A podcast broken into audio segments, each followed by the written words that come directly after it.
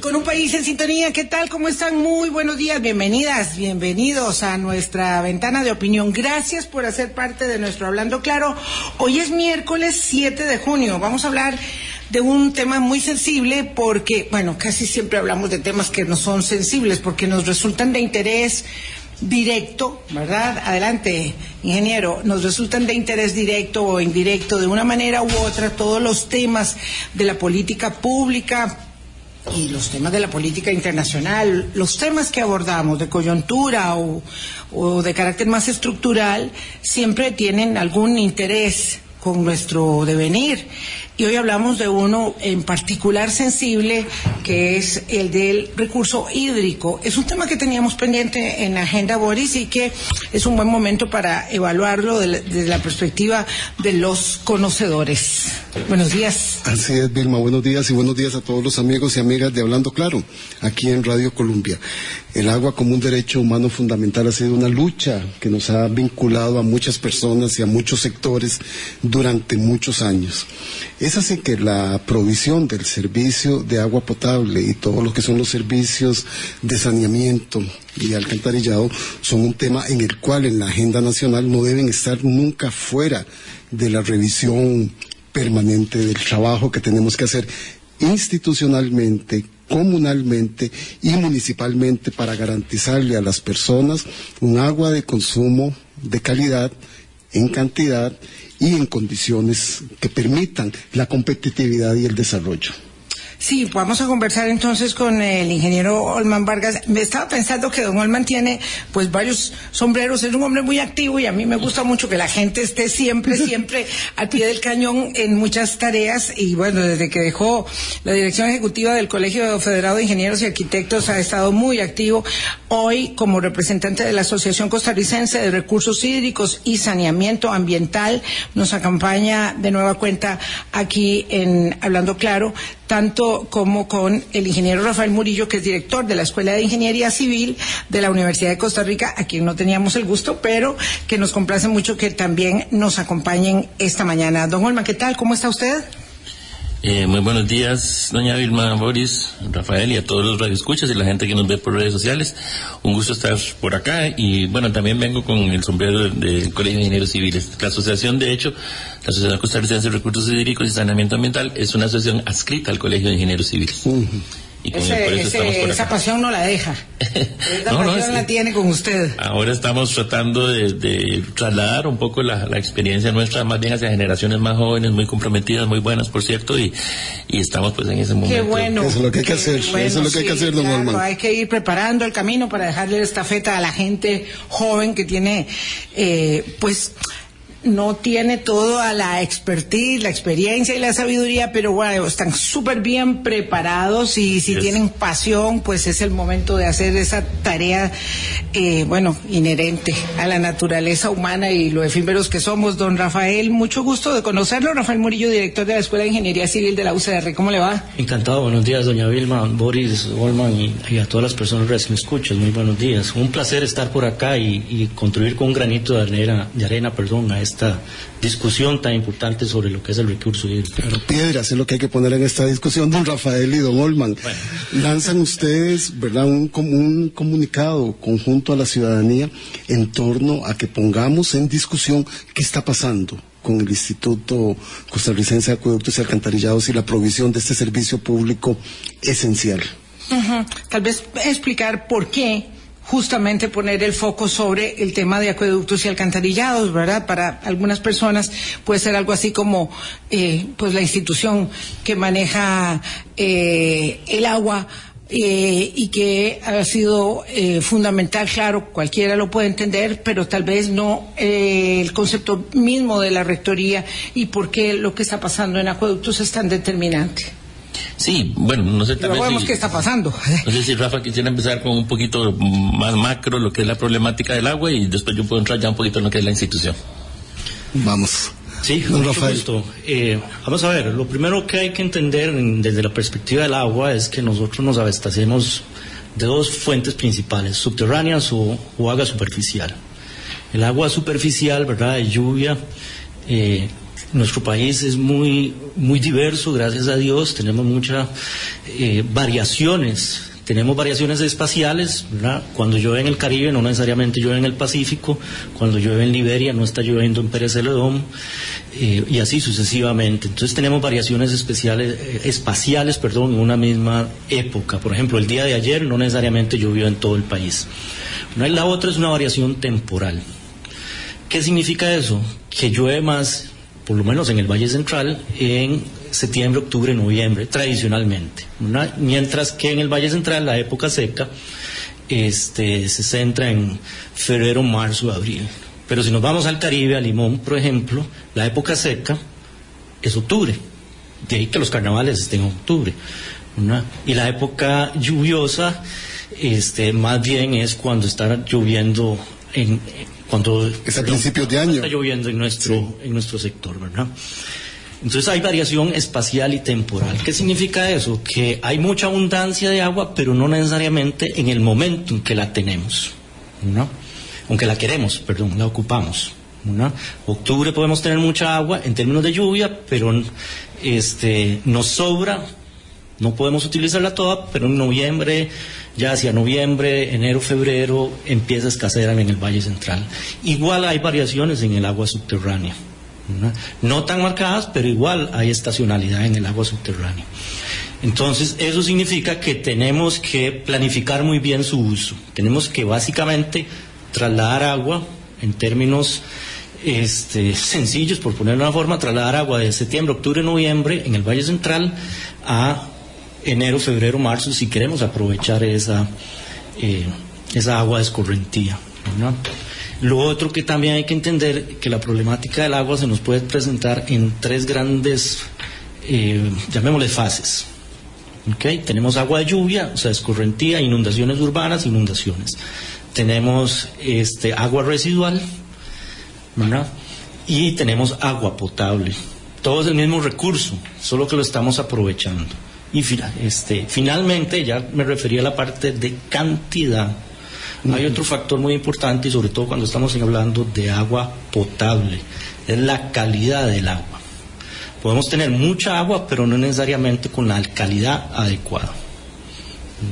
Y eso nos genera una limitante o, unas fronteras del desarrollo este, que son importantes de considerar.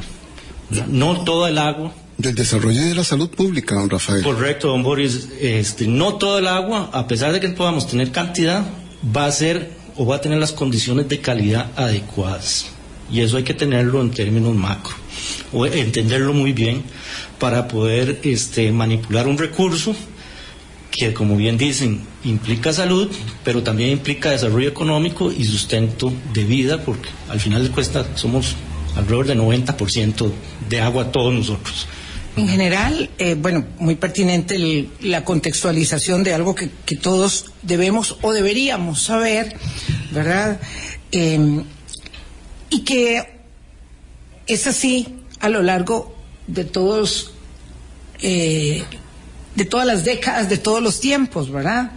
Entonces, ahí planteamos por qué hoy particularmente tenemos un, digamos, un punto de dolor sobre la gestión del recurso hídrico, entendiendo que fuimos muy exitosos en el manejo y en la provisión de abastecimiento de agua en parte significativa del territorio nacional, no así en la parte de saneamiento, eh, pero que hoy tenemos una circunstancia particular. Entonces, ¿cuál es esa circunstancia particular para asegurar la provisión de este servicio esencial ¿Por qué vemos el tema mm, desde lo que sucede en la, en la gestión de acueductos y alcantarillados, que es algo así como un poco ah, opaco, poco, poco mm, público en términos, digamos, del debate de, del país. Sí, bueno, ahora sí entramos, como usted bien dice, en el tema de la institucionalidad, ¿verdad? A partir, digamos, de la, de la reflexión inicial que, indicaba el ingeniero Murillo, este, la institución a cargo del agua, y, y, hablo de la institución porque es la principal, es el ente rector, pero en realidad en este momento, y ahora más adelante vamos a tocar el tema, hay un montón de gente involucrada en esto, ¿verdad? Ya no es solo el AIA, ahora están eh, dos mil y pico de asadas, está la SPH, otra serie de, ¿cómo se llama?, entidades público-privadas que tienen que ver con el recurso hídrico y, eso hace que el sistema se haga mucho más complejo. Pero digamos, a partir de una rectoría base que, tiene el Instituto Costarricense de Acueductos Alcantarillados, pues entonces hay dos, dos temas muy importantes. Si tenemos que trasladar esa agua de la época lluviosa a la época de verano, porque nos va a hacer falta, entonces tenemos temas que tienen que ver necesariamente con captación y temas que tienen que ver con distribución. Más allá del, tema tercero que también ha notado Rafa de la calidad del agua. Entonces, ¿qué es lo que sucede? Que a nivel institucional lo idóneo hubiera sido que en, muchos años atrás, desde muchos años atrás, la eh, institución rectora, en este caso el AIA, hubiese tenido una planificación ordenada en el tiempo de cuándo se iban a ir necesitando los recursos hídricos en función también del crecimiento de las poblaciones, del crecimiento poblacional, del desarrollo socioeconómico y de cuándo va a ser el momento en que vamos a necesitar el agua que de alguna manera hemos tenido que captar en otros momentos. Y eso desgraciadamente no se ha dado. Yo creo que, y para ser justos, la única institución que a lo largo de muchos años ha podido mantener una planificación en ese nivel, en otro tema, que es el tema de energía, ha sido el ICE. El ICE fue desarrollando proyectos a lo largo de muchos años y que iban tomando en consideración las necesidades que se iban, que se habían estado planteando. Tal vez eso ha, cambiado un poco en los últimos años, pero digamos a lo largo de muchos años el ICE fue un verdadero ejemplo de planificación a nivel institucional. No es así el caso de la IA. Y no por falta de planificación en el sentido estricto del desarrollo de proyectos.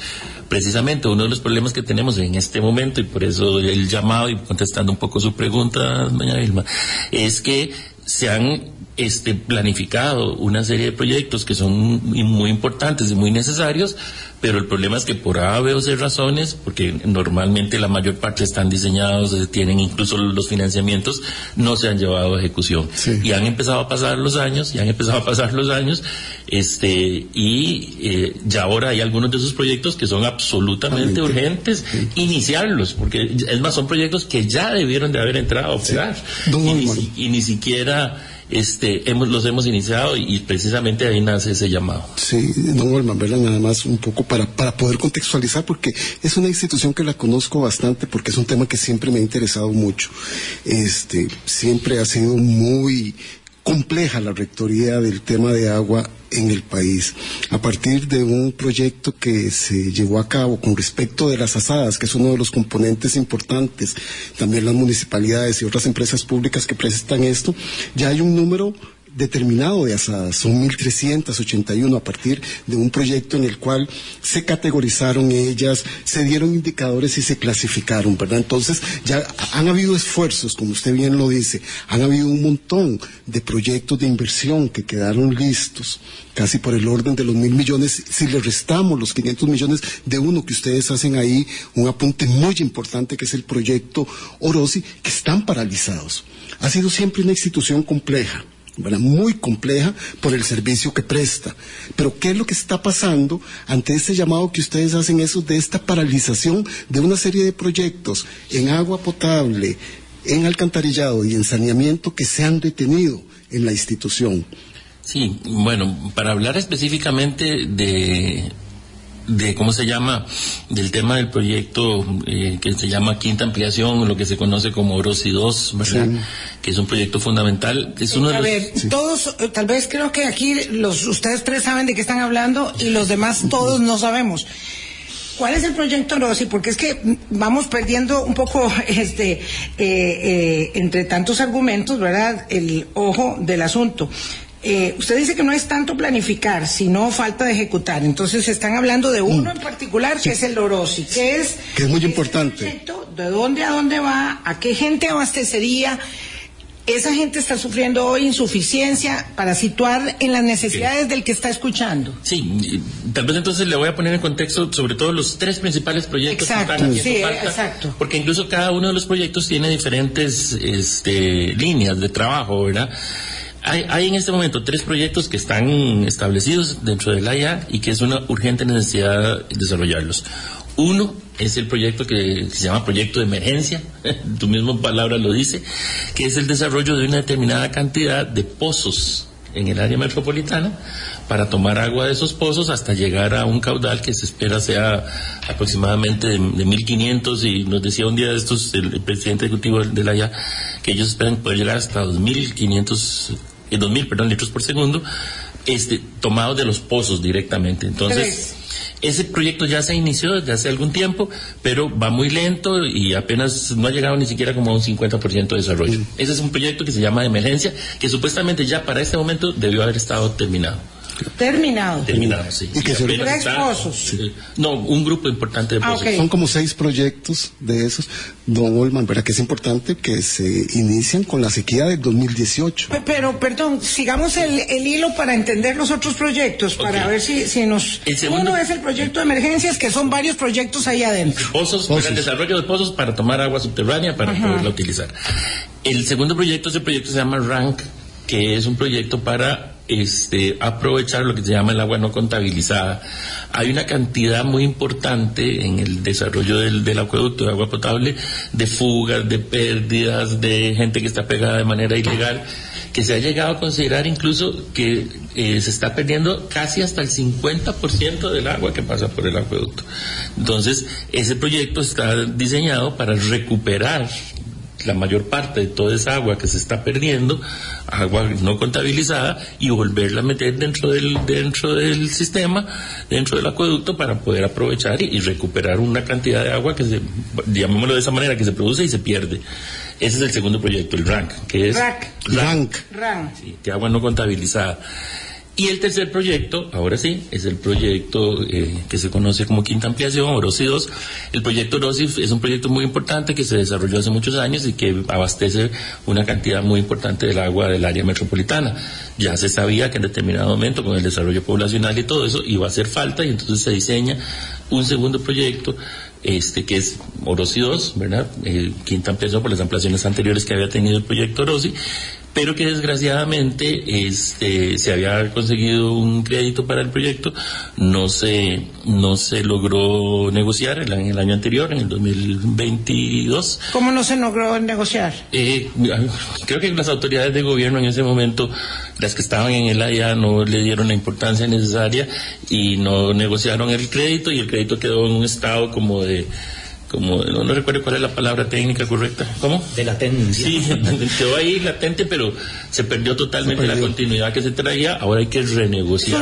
era un empréstito internacional y tenía que pasar a la Asamblea Legislativa y todo tenía eso que pasar por todo un trámite que no ha pasado. Ahora hay que retomarlo. Creo que las nuevas autoridades de la IA, el, ingeniero Alejandro Guillén lo tiene claro y está en la mejor disposición de retomarlo, pero perdimos un montón de meses muy, muy valiosos. Eh, en el marco de esto hay que establecer, ¿verdad?, eh, que yo me quedé muy sorprendida a propósito de este programa, de hacer una contabilización que nadie puede terminar de hacer de cuánta gente ha ido o cambiado, porque en el, digamos, eh, telón de fondo ha habido una cantidad enorme, vamos a hacer una pausa y regresamos con eso, de cambios y de reestructuración en el Instituto de Acueductos Alcantarillados, de modo que han cambiado las presidencias ejecutivas, las gerencias, las sugerencias, las direcciones, que ahora ya no se llaman sugerencias, se llaman direcciones, en fin, hay una eh, enorme eh, eh, conversión en la institución que es poco conocida, en realidad, por lo menos, este, es lo que, lo que me señalan,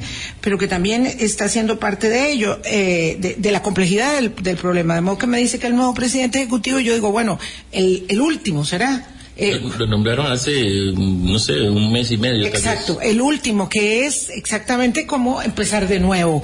Eh, vamos a la pausa y ya, ya regresamos. Colombia. En sintonía 8.21 de la mañana, los ingenieros iba a decir él, no, no, los ingenieros civiles, don Olman Vargas y Rafael Murillo nos acompañan esta mañana. Ah, estamos conversando acerca de lo neurálgico que resulta agilizar proyectos mm, que fueron planificados en su momento. Algunos tienen eh, todo para empezar, otros entiendo que no, eh, para paliar el problema del abastecimiento de agua, porque ya no se trata de sufrir racionamientos en época seca, sino que entran las lluvias y el racionamiento o las mm, los problemáticas de abastecimiento permanente continúan para la gran área metropolitana, pero también para otras partes del país. ¿Es así, don Rafael? para retomar luego lo que veníamos hablando. Sí, señora, sí, eso es correcto. Hay zonas que fuera de la GAM, este, la mayoría, de hecho, los acueductos están fuera de la GAM, las asadas, eh, que sufren también de, desabastecimiento por la época seca, que a veces se extiende más como sucedió este año. También hay que considerar lo que comenté, la estacionalidad de la, del agua subterránea es más lenta y si han habido periodos secos, pues se van a manifestar y van, por decirlo de alguna forma, entrar más tarde eh, a plena capacidad los pozos. Entonces, eh, es, es, una situación que estamos viviendo eh, incrementada no, por, no solo por planificación, sino también por las condiciones climáticas que, se están modificando constantemente. Gracias, don Rafael. Volviendo al tema de, la mm, reestructuración, parcial, de acueductos y alcantarillados, em, hemos tenido en estos meses, de, en, esta, en esta administración prácticamente, dos presidentes ejecutivos tres gerencias, porque lo eh, es cuesta determinar eso, pero vi a un eh, dirigente sindical hablando de ello, de, la propia acueductos, tres gerencias. Eh, un cambio de las sugerencias a direcciones, en fin, una reestructuración en proceso que no se conoce bien y no sé de qué forma esto está, este cambio constante de autoridades, de sentido común pareciera que esto afecta bastante el, accionario de una institución, pero este cambio constante sí está, eh, digamos, abonando a la gravedad del problema, don Olman.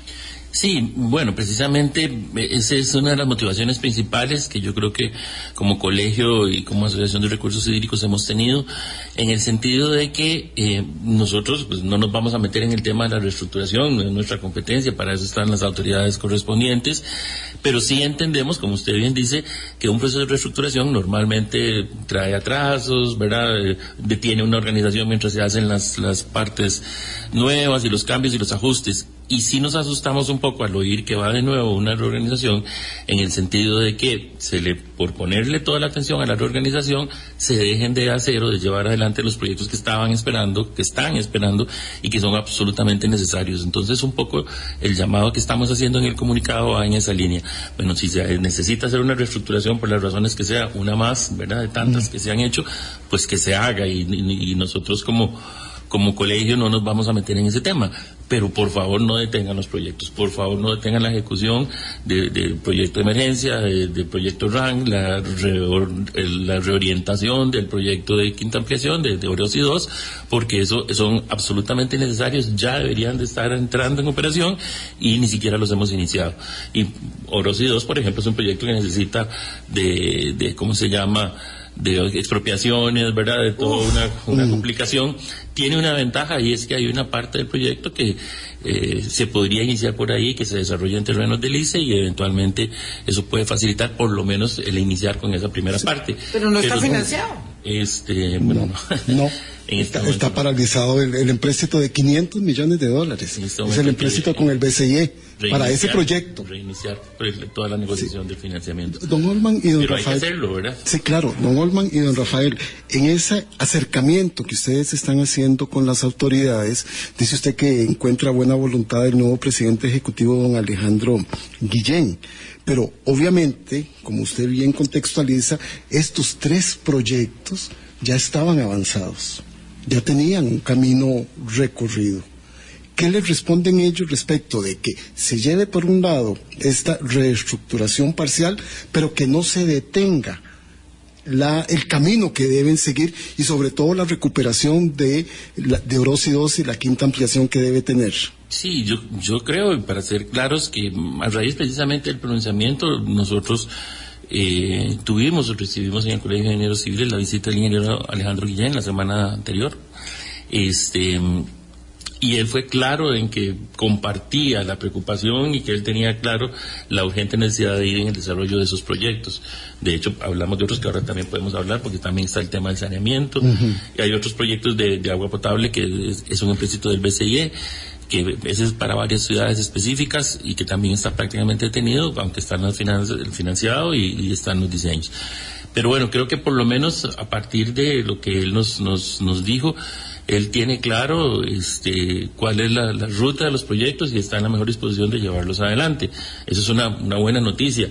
Hay que ser claro de que prácticamente con, en esta administración perdimos un año, perdimos un año totalmente detenidos todos los proyectos. Pero, vamos a ver. A partir de ahora, si se puede reorientar, es, es, es, importante hacerlo. Claro, es que se dice fácil perder un año, ¿verdad? Pero qué complejo. Vamos a ver, ¿qué es lo que ha hecho Tal vez esto debería preguntárselo, pues que ya no sé a quién, porque don Alejandro me dirá, bueno, es que yo llegué hace un mes, ¿verdad? Y ojalá podamos conversar con él, con el nuevo presidente ejecutivo. Eh, pero ¿qué es lo que ha hecho que entremos en esta, digamos, paralización? Me decía una querida amiga que conoce muy bien acueductos y alcantarillados, que hay un sentimiento, digamos, de orfandad, de, de descontrol, de confusión Nadie hace nada, eh, una dirección no sabe a quién enviarle el reporte y si se lo manda a una persona se lo tiene que, eh, le dicen que no, que se lo tiene que reenviar a otra. O sea, hay realmente un estado de confusión generalizado en acueductos y alcantarillados, de incertidumbre y evidentemente la paralización eh, que implica estar en el principio, como decía un abogado, que conozco muy bien en el principio de preservación del puesto y es que este mejor no hago nada mejor no hago nada porque esto está muy revuelto entonces qué es lo que sucede y, y, y, por qué se paralizó todo Sí, bueno, tal vez nosotros... Tal vez no, es la persona indicada. No, no son. no lo podríamos decir desde... Pero, pero ustedes son ingenieros. Sí, le este, puedo decir que es una organización muy compleja, es una organización grande, con muchos recursos. Es, claro, una, pero, es una organización muy compleja eh, solo para darle un dato y sin demérito de los de los profesionales en derecho, pero en algún momento llegaron a tener más abogados que ingenieros. Una organización eminentemente técnica. Sí, sí, sí, claro, Uno, no entiende cómo puede darse una distorsión en un aparato administrativo de ese nivel. Este em, y, sí, obviamente hay que hacer mejoras en la institucionalidad y, incluso a nivel motivacional, como usted bien dice, estamos seguros de que en el AIA hay gente muy valiosa, no, no, no dudamos de eso, pero también hay mucha gente que no sabe ni qué hacer, ¿verdad? Y para tirarle una, tableta de salvación a don Olma, porque claro, le preguntas algo que los ingenieros hasta que tuercen los ojos. Este, a esta situación de la reestructuración parcial interna que tiene a mucha gente en estado de confusión y a los sindicatos tratando de organizarse, también está una denuncia que hizo recientemente el presidente de la República, Vilma, respecto de lo que él considera que se debe hacer una investigación de una, de una estructuración paralela que desde el año 2010 se venía estableciendo en acueductos y alcantarillados. Entonces, obviamente la institución está conmocionada con todas estas cosas, pero entendemos. ¿Una estructuración paralela? Sí, lo, lo, lo denunció hace, recientemente en una de sus conferencias de prensa. ¿verdad? Este, en épocas en que el presidente ejecutivo de Acueductos y Alcantarillados es el actual presidente de Liberación Nacional, don Ricardo Sancho, hoy actual presidente de Liberación. Entonces, obviamente, todo este tipo de cosas tienen a la institución bastante amarrada y como consecuencia la paralización de estos proyectos pero importantes. Estamos hablando del 2010, es decir, si uno está buscando eh, circunstancias que, ocurrieron en el 2010 y hay que buscarlas, se puede uno ir al principio de los tiempos también. la cuestión es eh, que lo han dicho muy claro los, los eh, invitados, es que los proyectos deben continuar. No podemos estar en una circunstancia donde eh, por estar haciendo la tarea de auditar, verificar, fiscalizar, no se llegue adelante con los proyectos que son necesarios. Y hay, y hay cosas que son muy necesarias. Tal vez eh, Rafael podría ampliar un poquito sobre lo que es la calidad del agua y el laboratorio de calidad del agua que tiene acueductos, porque eso es fundamental ya no solo para la distribución del agua, sino para la calidad del agua que tomamos. Pero ha sido muy, muy, este connotado, conocida la tarea que ha hecho el Laboratorio de Calidad del Agua. De acuerdo, pero ahora se necesita renovar. Mucho más. ¿Por qué? ¿Qué está pasando también ahí? Bueno, ese es otro proyecto que está detenido. Hay todo un planteamiento, ya entiendo que ya está a nivel de o diseñado más bien y este está paralizado, igual que los que ya hemos comentado. En, toma de que alguien, por decirlo de alguna forma, baje la mano y diga sí va a este proyecto.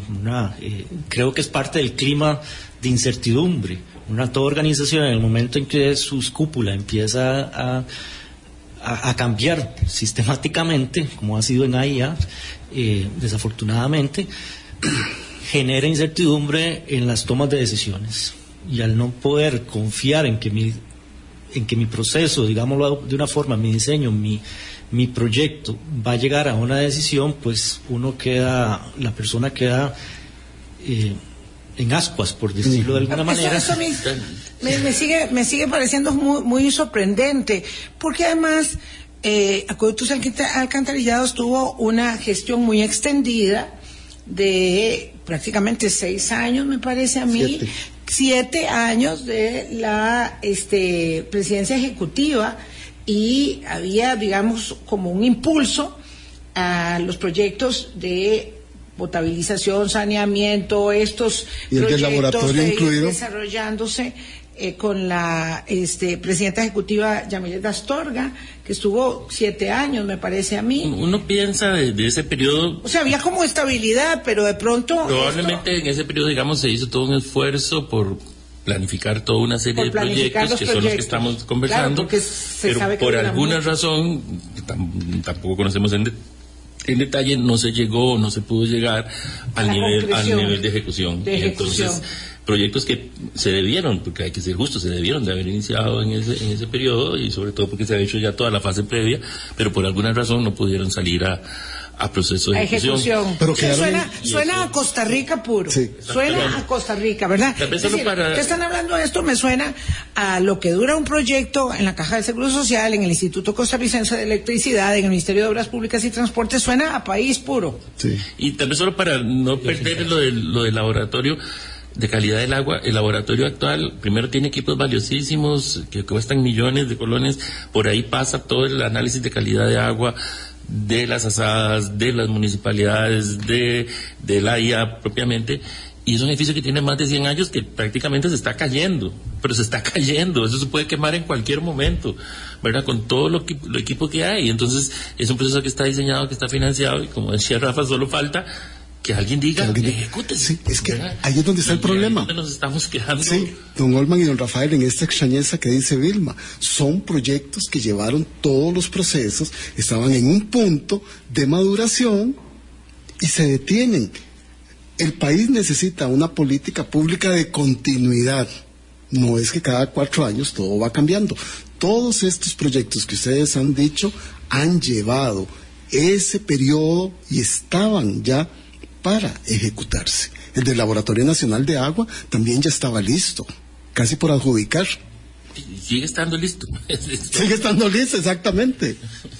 Yo, yo estoy de, verdad muy, muy sorprendida porque, eh, vamos a ver, uno se va quedando con la idea como consumidor nada más, sin conocer del tema, de que pues tenemos un problema de abastecimiento, que hay una gran concentración de gente en el área metropolitana, somos demasiados, eh, hay lugares donde el agua no llega, hay eh, una afectación del cambio climático que nos sirve para todo, ¿verdad? Eh, digo, no nos sirve para nada, pero lo utilizamos de argumentación para todo.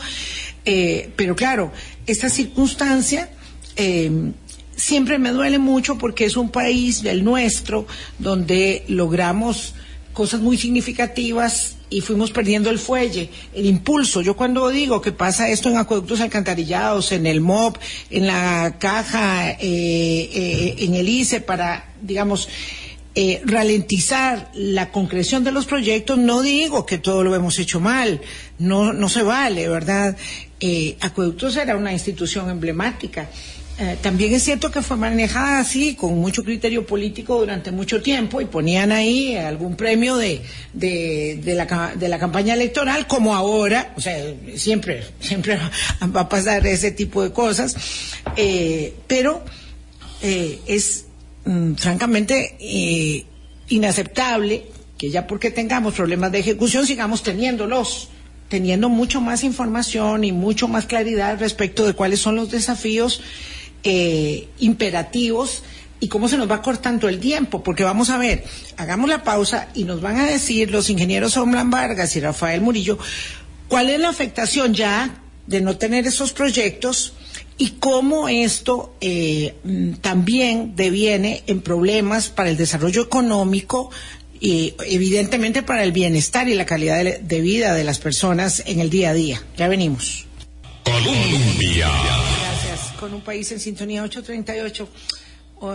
una comete el error muy habitual de estar sentado aquí en el área metropolitana y estar hablando de los problemas del área metropolitana recurrentemente. Pero el tema del acueducto o de la mm, provisión de agua potable y de los problemas de saneamiento son en todo el país. En todo el país. En la pausa mm, nos comentaban que el eh, proyecto de Golfito está paralizado. Y bueno, imagínense ustedes en una comunidad que requiere tanto del apuntalamiento para el desarrollo. Ahora, dígame, don Olman Vargas y don Rafael Murillo, ¿qué se puede eh, entender respecto de la afectación para el desarrollo económico? Junto con, evidentemente, la calidad de vida que implica no tener estos proyectos en ejecución. más solo un paréntesis para ampliarte lo que decís. El proyecto de saneamiento, que había quedado ya también listo y encaminado, era para proveer de los servicios de saneamiento a Golfito, Quepos, Jacó y Palmares. Y lo último que sabemos, don Wolman y don Rafael, es que el de Golfito y el de Jacó ya dijeron que no va, creando una enorme... ¿Pero cómo? Una enorme, un enorme impacto en esas, en esas poblaciones. Tal vez Rafael puede hablar sobre los efectos negativos y yo hablo específicamente sobre el golfito. Sí, señor. Bueno, hablamos de oportunidades de mejora para no ponerlo tan pesimista. Excelente. Por, eso es el llamado que hacen ustedes. Es deprimente. Este, hay varios niveles. Creo que lo principal aquí tenemos que ver, si no hay agua potable, pues muy probablemente, eh, por no decir que va a ser un hecho, vamos a tener una disminución en la parte de salud, en la parte de salubridad. El agua potable es fundamental para que nosotros tengamos sí, eso una, repercute una buena este, una buena salud, ¿verdad? Es probable que los cuadros de, diarrea y cuadros asociados a enfermedades de transmisión hídrica pues vayan aumentando paulatinamente. Eso, eso, en primer lugar, eso nos lleva a una, un deterioro en la calidad de vida general. ¿no? La otro factor, este, sin agua, pues no vamos a poder tener industria, no vamos a poder tener vivienda. Eh, todo el sector construcción y el sector industria eventualmente va a llegar a verse afectado. Y la parálisis, no decir parálisis, pero sí vamos a tener una disminución en el crecimiento económico del país en términos generales. Eh, es probable también sobre todo si tenemos afectación en los sistemas de riego, eh, que tengamos disminución en la producción agrícola. Entonces son, son componentes, el agua está metida en el ser de todos nosotros, eh, es, el, eh, es esencial. Es esencial como la sangre, ¿verdad? Para cualquier tipo de desarrollo que nosotros queramos hacer. Entonces las consecuencias probablemente van a tener hasta un efecto de bola nieve, van a empezar muy pequeñas, ahorita estamos en un sector en la GAM y en muchas zonas de, la, de las áreas rurales donde hay escasez, eh, y paulatinamente eso va a ir creciendo y conforme se vaya creciendo va a ser un aumento exponencial en, los efectos económicos, en salud, y eso va a demandar más servicios de, la caja o de los servicios privados, ¿verdad? de medicina. Y este la industria y la vivienda, también el sector construcción lo, va a sufrir la pérdida económica. Impactos en la educación. Don Goldman, disculpe, me jalaron las orejas. El proyecto de saneamiento de Jacó va, es el de Golfito. Es el de Golfito, sí, pero era lo que le iba a comentar. En el proyecto de Golfito está, bueno, tal vez hacerle una aclaración a la gente que nos está escuchando, porque como dice doña Vilma, a veces uno habla aquí como que, como que todo el mundo lo tiene tan claro y no, no, no, tiene por qué ser así. Cuando hablamos de agua potable es el agua que, utilizamos, ¿verdad? Que tomamos del, del tubo, que tomamos del tubo diariamente. Cuando hablamos de saneamiento es el manejo de las aguas residuales, ¿verdad? Ahí estamos hablando de plantas de tratamiento y ese tipo de, ese tipo de, sistemas ya para recolectar las aguas eh, em, residuales, aguas sucias que le dice la gente también y que eh, tienen que ser tratadas y manejadas también de alguna manera.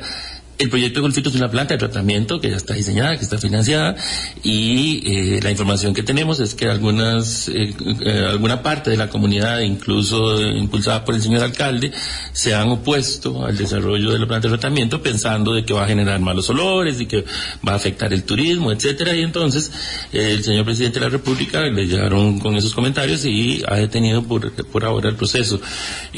Parecidísimo a lo del hospital de Cartago. En, en realidad... Cuando hay, una... Es que vean, de verdad que somos responsables de nuestro presente y nuestro de, y de nuestro futuro, los costarricenses todos, porque en el hospital de Cartago, disculpe don Olman, pues hay un grupo de la comunidad que le ha llenado la cabeza de tierra a la Junta Directiva de la Caja y al presidente de la República con el tema de que eh, el hospital no debe ser donde es, eh, el Max Peralta el nuevo, y con el caso del proyecto de la planta de tratamiento de Golfito, usted dice exactamente lo mismo, que un grupo de personas fue y le dijo al presidente que no querían la planta de tratamiento donde se iba a hacer. Todo el mundo sabe que una planta de tratamiento no huele mal Digo, son modernas plantas de tratamiento y hay que hacerlas en la comunidad donde se requiere eh, esa planta, pero o no es así. Eh, exactamente, esa planta de tratamiento incluso está diseñada de una manera moderna, está encapsulado, eso no va a tener olores, es una absoluta necesidad para la población y más en una población tan cerca del mar como el Golfito, ¿verdad? Donde los niveles freáticos son muy muy altos, este, los niveles del agua en, en el suelo son muy altos y se hace completamente necesario esa esa eh, esa construcción. Nosotros esperamos que las autoridades técnicas de la ahora le hagan entender y saber al señor presidente que, el proyecto tiene que ir y, que lo que le están diciendo la comunidad y el señor alcalde no es cierto, ¿verdad? la urgencia es construir la planta de tratamiento y no, y no detenerla. Oh, sí, sobre todo si ya está el proyecto listo y, financiado. Ah, financiado, claro.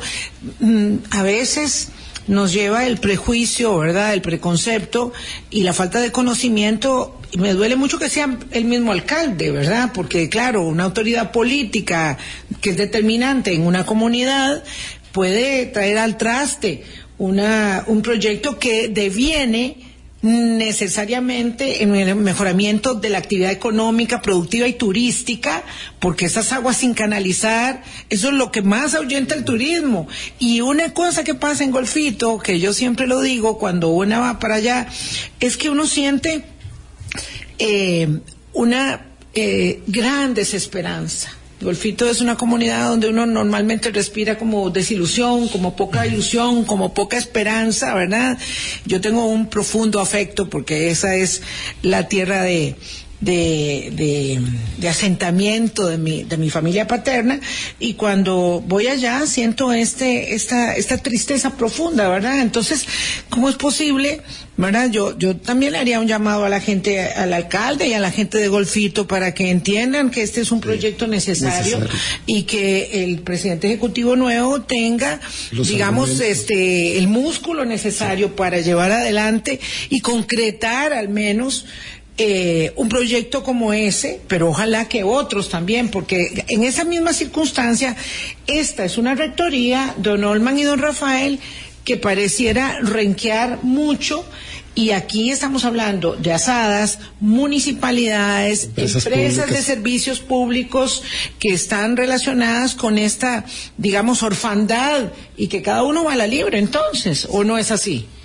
Sí, imagínense que en el tema de las plantas de tratamiento, bueno, estamos hablando del caso de Golfito, pero también está Jacó, está Palmares, eh, un lugar que se llama Juanito Mora en Punta Arenas, está Moín, ah. que son toda una serie de, proyectos que son necesarios, que tienen avances importantes, pero que no se han podido finalizar y llevar a ejecución. Y ni se diga el completar el la, la ampliación, ¿verdad?, del saneamiento en el área metropolitana que ya se había iniciado y que en este momento está sin financiar para poder para, para terminar. Entonces, este, hay mucho, hay mucho que hacer en el tema del agua. Aprovechando que ustedes son ingenieros, paralizar la obra pública tiene una incidencia en la economía, en la economía nacional y en la economía territorial, don Goldman, y usted bien lo sabe. Yo tuve una, una, una, experiencia hace muchos años, bueno, no tanto, allá en el 2009, cuando la famosa crisis del 2009, era unos 12 o 13 años, ustedes recordarán que afectó de manera importante todo a todo el mundo y particularmente en Latinoamérica. Estamos hablando del crack financiero del eh, 2008, eh, que tuvo repercusiones en adelante también. Por y en aquel momento tuve la, oportunidad de ir a una actividad que había en Brasil y, dio una conferencia a Lula, que era, el presidente, que ahora lo es otra vez, y él dijo una cosa que me quedó grabada, dijo, vamos a ser el primer país que va a salir de esta crisis porque vamos a centrarnos específicamente en el desarrollo de infraestructura pública que la gente está necesitando. Y es un poco lo que usted está diciendo, ¿verdad? La, manera de reactivar economía es desarrollo de infraestructura pública. Aquí, por el contrario, muchas veces se ha pensado que más bien hay que, para poder ordenar el, tema fiscal, se paraliza completamente la infraestructura pública cuando es el gran motor del desarrollo. Ayer conversábamos, ¿verdad?, de cómo en este momento la economía está destruyendo empleos porque el sector construcción, el sector de la producción agropecuaria, el sector de servicios está muy contraído. Y entonces, si contraemos además el sector de la obra pública que dinamiza proyectos en diferentes lugares y que conecta muchos otros sectores, estamos complicando más la cosa. En este momento el sector de la construcción, y, se lo digo porque lo, conocemos bien, está siendo sostenido por este, la inversión privada, ¿verdad? La inversión privada la que está sacando adelante el sector, este, pero lo que se está necesitando de un impulso fuertísimo del sector público simplemente no se está dando y es absolutamente necesario. Claro. Hay otro elemento que, quiero señalar acá, que me parece importante. No solo dinamiza la parte económica, o sea, los proyectos de ingeniería son esencialmente sociales, son para la gente, o sea, es para todos nosotros. Eh, nadie hace un edificio, nadie hace una carretera por el simple hecho de hacerlo, es porque se necesita para algo y alguien la va a utilizar. Y ese elemento eh, nos afecta, no solo la economía, sino que nos afecta a todos en nuestra calidad de vida, que también se deja de, lado. Y, se ve como algo, eh, por era el término moderno, STEM, y se este, mitifica que es una cuestión meramente técnica, pero en realidad la ingeniería, sobre todo lo de proyectos, la ingeniería de la arquitectura, es una actividad también muy social ¿Por qué? Porque son proyectos para los usuarios, para todos nosotros, y eso lo dejamos de lado y algunas personas pretenden ignorarlo. Yo, yo quiero compartir con ustedes algo que eh, me escribe un, un colega ingeniero de ustedes. Nuestra idiosincrasia, ¿verdad? Eh, es así, nos cuesta muchísimo cambiar y cambiar para bien nos cuesta también. No nos gustan las torres para transmisión de telefonía celular, pero todos queremos hablar bien por celular. No nos gusta un cementerio cerca de la casa, pero todos nos morimos. No se aceptan plantas de tratamiento de aguas residuales ni rellenos sanitarios adecuados, pero todos producimos aguas negras y basura. Ese es el punto, ¿verdad? El punto es, eh, esto estábamos hablando respecto de eh, particularmente el problema de la planta de tratamiento de agua residual en Golfito, que me duele profundamente que ese proyecto no vaya adelante, pero en general es así, en general somos así. Y me decía el ingeniero estimado, esto es un poco jocoso, no, no, pero es realista, es realista. Pero entonces, ello implica que hay una ah, imperiosa necesidad de tener autoridades eh, al frente de las instituciones técnicas y políticas, ¿verdad? Porque lo técnico es político en política pública, que tengan claridad de objetivos y que digan, no señores, no se preocupen, no va a pasar eso. Esto más bien es una planta que va a mejorar su calidad de vida. Este es un proyecto que debe ir a pesar de la reorganización del personal siempre pareciera en ejecución en acueductos y alcantarillados. Como le decíamos antes, precisamente esa fue la línea del comunicado que, que, sacamos, ¿verdad? La semana anterior, de que más allá de las cuestiones internas que haya que hacer, los proyectos no se pueden detener, los proyectos tienen que ir adelante. Yo creo que la población eso lo entiende perfectamente, ¿verdad? Si se nos va la luz, pues sufrimos, pero de alguna manera o prendemos una candelita o abrimos un atún y unas papas tostadas o lo que sea. Si se nos va el agua, se complica la cosa en la casa, ¿verdad? O sea, el agua es fundamental, como decía Rafael antes, es calidad de vida, ¿verdad? Es, salubridad pública. Este, y, definitivamente debe de ser prioritaria en el, en el manejo de la cosa pública y, y, en la dirección de una institución tan importante como es el AIA, debe tener toda la prioridad para poder llevar adelante toda la responsabilidad que tiene en el desarrollo de obra pública en esta materia. ¿Y qué sigue a partir de este pronunciamiento? ¿Qué van a seguir haciendo? Bueno, creo que tuvimos una, aparte de haber tenido una importante cobertura de prensa, que eso este, siempre es importante para poder influenciar a las autoridades de gobierno, eh, generó una reunión con el presidente ejecutivo de la IA, que como les dije anteriormente, y para ser muy justo, creo que tuvo una, aparte de tener una apertura, una línea, viene con una línea que está muy cerca de lo que nosotros estamos planteando. Y ahora será cuestión de que él pueda tener el apoyo este, político correspondiente para llevar adelante los proyectos y, y, para que todos jalemos en la misma dirección en atención a resolver un problema que nos afecta, como hemos hablado, a, a toda la sociedad. Uf, qué triste. Esperemos poder conversar con el presidente ejecutivo de Acueductos. Hay que darle un tiempito ahí, ¿verdad? Y, y, y a ver si nos dan, si nos dan pelota en, en, Acueductos para que él pueda venir con nosotros. Dice el ingeniero Jaime Molina que les manda muchos saludos. Estaba escribiendo.